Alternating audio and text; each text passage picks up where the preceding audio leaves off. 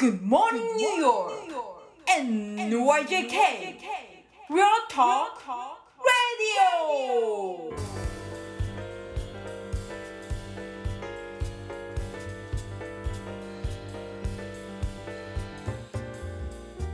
はい、皆さんおはようございます。田中慎太郎です。おはようございます。原田隆です。はい、えー本日は、えー9月の15日ですね。はい、火曜日はい15日。はい、高橋さん、え2週間ぶりですけど、そうですね。お久しぶりです。お久しぶり。はい、テキストではやり取りししてるんで、はいあんまりお久しぶり感ないですけどね。はい。いかがですか、最近、なんか変わったことがありました？そうですね。まあ先週末ギャラリーにいて、あの人手がちょっと多くなったなって感じたりとか、うーん、でその前の週はちょっと知り合いの手伝いをしてて、はいあのえー脚立に乗ったりなんかいろいろ仕事をしてたんですけど、はい。はい。でなんか久しぶりだったのが筋肉痛になりまして。まあ年年もあるんですけどね。で、その後数日したら、急にあの大きな内出血が内股にできまして、筋肉質してたところに、はい結構でかい手のひらサイズの内出血。内出血なので、すごいびっくりしてたわけでもないんですけど、あの、あざとはまた違うんですか？あざじゃなくて明らかに内出血ですね、もうこれは。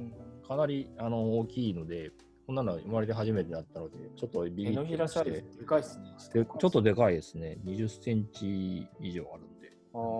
あーそれはちょっと驚いています。それが新しい感じなんですけど。それ驚いてますけど。えー 突然あの発見したのであの、え、一日でなったんですか？そうだと思うんですよ。で、あの筋肉痛になったので、ちょっともうちょっと歩いた方がいいかなと思って歩き回って、あのああ、筋肉痛な上に運動したってことですか、そうですね、情報共有にあの出させてもらった写真撮りに行ったりとはいはいかは、で、うろうろして、まあ、それもあの特に意識して、なんか足伸ばそうかなと思いながら歩いた距離だったんですけど、はい。それで、それからさらに1日して経ってみると、突然発見して、なんかやっぱり心配になっていろいろ調べまして、はい。で筋肉痛のところで、まあ、スポーツ選手とかであの、まあ、細かい毛毛細血管が破けてっていう内出血がある可能性があるっていう、まあ、中ぐらいの症状っていうふうに書いてあったのであそれなんだなと思ってたんですけどうん。でも何せ自分が今まで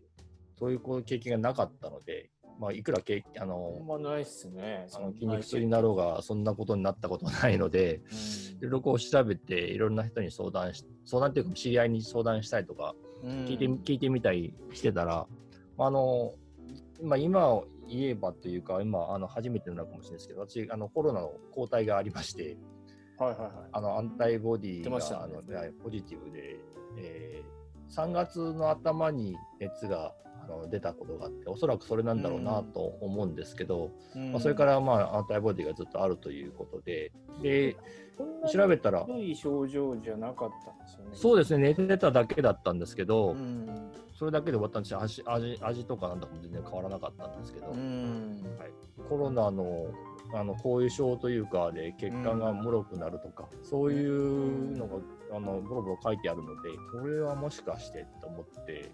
3月の、3月3月ですから3ね月は半年前で。半年前ですよね、うなのでちょっとなんかこれは後遺症ってこんなに長く残るものなのかなっていう、んもちろんそれがコロナの後遺症って決まったわけじゃないんですけど、うん。そういう可能性もあるのかなっていう心配はしてます。うん。なんかいろいろね、あの後遺症についても、まあ、ちょっといろいろ、まだ不確かなことも多いウイルスですけどね、なんかいろいろ出てきてますよね。そうですね。うん。だんだんこう治った方の調査とかね、いろいろなこともはいはあなってると思うんですけど、血管的な後遺症で心臓にふあの異常がまだ見られるとか、い。うん。でつい先日もね、えっと日本で初めて赤ちゃんというか、あの川崎市病のあのと似た症状というやつで認定が出たと思うんですけど、はいはまだまだわからない病気だし、研究されてる病気なんだろうなっていうのは感じますけど。い。うん。そうですよね。なんか症状が出なくても後からっていう話ですもんね。あのそうそうなんですよねねあれもあの血管が異常というかあのうん炎症を起こす病気ですよね。そうですよね。そうかそうか。なるほどね。ちょっと関連があるんですかね。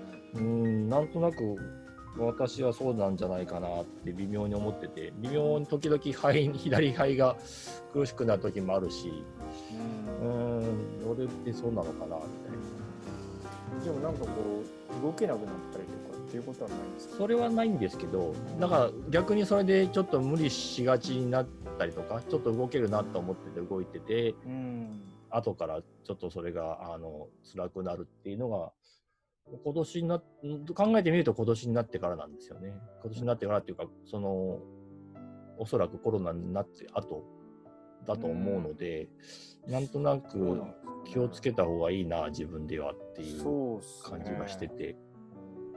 というか、まあ、お医者さんに行くのが、あの、解決策ではあるとは思うんですけど、でもなんかちょっとその、後遺症なのかなっていうのは怖いですね。それこそね、有名なこうスポーツ選手とか、それえこそジョコビッチとかもそうですけど、あのバスケ選手でも結構かかってたじゃないですか。えそうですよね。ええ彼らがね、あのうん。まあ今年、まあ、ジョコビッチはね、退場にさせられちゃいましたけど、はいはいはい。あの別の理由でしたが、はい。別の理由で退場になっちゃいましたけど、はい。後遺症っていうのがあるんだったら、パフォーマンスに影響しますもんね。心配な感じですね、本当に。あの、改めてと言いますか、はい。あの、田中さん結構最近お忙しいというか、4日前にアメリカ全土の情報共有に広がりましたけど、忙しいっていうか、いやまあまあ、単純にちょっと思いつきで、思いつきでっていうか、なんかまあずっとちょっと頭の中にはあって、ああ。のまあ、ニューヨークのこうね、あの地域のあの情報の共有ももちろんすごい重要なんですけど、え。で、まあ、まだね、先がちょっと見えない状況の中で、どうしたらいいのかなと、まあ、自分自身も含めて、やっぱりこう、止まってる業界ってあるじゃないですか。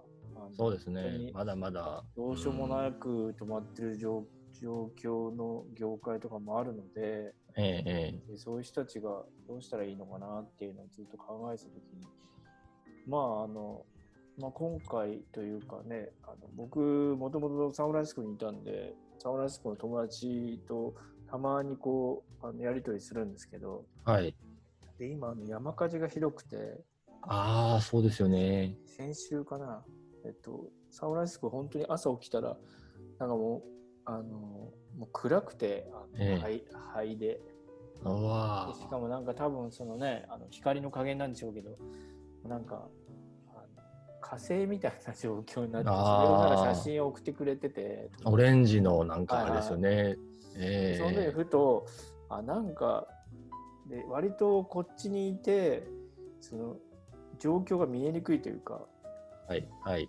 火事が起こってるのは知ってますけどえ実際にどうなのかっていうのがちょっといまいちやっぱニュースとか見てるだけでも見えにくくてあの他の友達もそうですけどその SNS とかそういうので投稿してるのを見て知るっていうのがええ。結構あったんで、まあ、まあちょっと同じだなと思ってそのニューヨークも割とこうエリアによって全然状況が違うけどえはい。あの報道されるのはなんか一部分のなんかイメージだけがちょっと先行してみたいな。ああ、はい。国内でも、はい。もう本当になんかあこういうことが起こってんだなって実際でもどう起こってんのかとかそれこそええ友達と話すともう、やっぱり車とかに灰が積もってたりするそうなんですよね。なるほど。ううんん。なんかそういうのとかも聞くと全然なんかこうリアルな状況があの実は分かってないんだなっていうのをちょっと思って、あうんなんかそれでもうちょっと全米の様子を知りたいなっていうのが反面とあとは逆にその、ね、活動を特にオンラインでしてる方とか多分いっぱいいらっしゃるんで、あ、ええええそういうのえをこうリミットなく発信できるんだったら全米規模にやってもいいのかなと思ったのがちょっと2つぐらいそういうきっかけがあって。え新しいその動きというか、ズームによるあのクラスとかね、全然もう本当に世界中どこでも受けれるわけですからね。。なんで、そんな感じでちょっと始めてみました。うんこの間あの町内会も始めて、はいはいはい。町内会でもね、ちょっとやっぱ難しいですね。難しいですか？なんかうんミクロとマクロでなんか小さいのと大きいのとっていう感じかなとも思ってはいたんですけど、うんなかなか多分、やっぱり皆さん顔を合わせるっていうとなると、うん、ねちょっと、あの、難しいのかなっていうあ感じですね。まあ顔を出さなくても出れるんですけどね。ああまあそうですね、あとまあ時間的なものもあるのかもしれないし、割とこう話的にはあの役に立ったんじゃないかなと思うんですけどね。えー、なやっぱるほどり長く住んでらっしゃる方とかの話聞くと、それなりにやっぱね、生活の知恵がある。うん。まあそうですね、ん。まあそういうまあ、うん、どうなんだろう。長的な形がいいのかもっと自由な、うん。本当にフリーに集まってフリーに出ていくような、うん。そういうスペースの作り方がいいのか、まあわからないそんですけど。うですね。なんかどうなんですかね。うん、なかなか難しいですね。うん、まあちょっとぼちぼち続けていく感じですかね。なるほど。うん。意外といろんな精力的な動きがあるなと、まあねでも金にならないんでね、全然。あーまあ それはまあそそうれですね。をもうどうするかっていう。はいはい。話ですけど、そこがもうね、それそろそろちょっと考えないといけないですね。そうですよはい。ね、とりあえず続けられる限り続ける感じですかね。うん。まあそんな感じでちょっとこうね、ネーションワイドではい。いろんなことがシェアできたら面白いかなとそうですね。はい。うん。お知り合いの方とか各地にいらしたら、うん、そうですね。もっと宣伝したい人はいるうん。ような気がするんですけどね、やっぱりそのオンラインでできるようなアート関係とか、そうですね。まあ特にそうかもしれないんですけど。うん。うん。まあね、そのリアルで会うことも可能になってきてるのはあるけど、でも、あの一方で逆にこうね、オンラインとかリモートでやる習慣も新しくできて、それも定着してる部分だとも思うんで、そうですね。それをうまく活かせるような、はい。それそういう情報をシェアできるようなコミュニティを作りたいなと思ってますけどね。そうですね。はい。はい。まあ、それこそね、内出血も、アメリカ情報共有も、コロナ絡みということですかはい。甘く見ちゃいけない甘く見ちゃいけないね感じですね。はい怖。いですね、しかしね。気をつけなきゃいけないな。あの、やっぱり、あのー無理はしないようにした方がいいかなって感じがしますね。そうですね。うん、なんかね、抗体獲得して、うんぬんみたいな話もありますけど、ありましたようね。んそんなええ単純じゃないですね、これね。単純じゃないような気がしますね。ねなんかわざわざそんな交代をね、やるためにパーティーなんか開くなんてとんでもないとは僕は思いますけどね。まだまだもう本当になんか言いたくないけど to be continued だからもう本当にちょっとなんかなんでしょうね。本当に先が見えない感じですね。うん。いろんなその経済的な面とかあの活動の面もそうですし、本当にうん。体調の面に関しても、うん。いつ、まあ、これが決定版だっていうような解決策が出るのか出ないのか、あのーね、ワクチンとかも一時停滞したりなんかしてますし、そうですね、なかなかすんなりいかないですね。いかないですよね。新しい切り口を考えていくしかないのかなっていう気もしないでもないので、まずはちょっとね、無理をしないということですね。そうですね、まあまあ、頑張っていきましょう。頑張りましょう。はい。はいというわけで、はいそろそろお時間ですかね。あ、はい。はいで。すね。はい。ちょっとまあ、ちょっと止めどもない話になっちゃいましたけど、まあまあ、あのコロナの後遺症は怖いという。そうですテーマですね。はい。それでお願いします。では、皆さん、良い一日をお過ごしください。はい。良い一日を。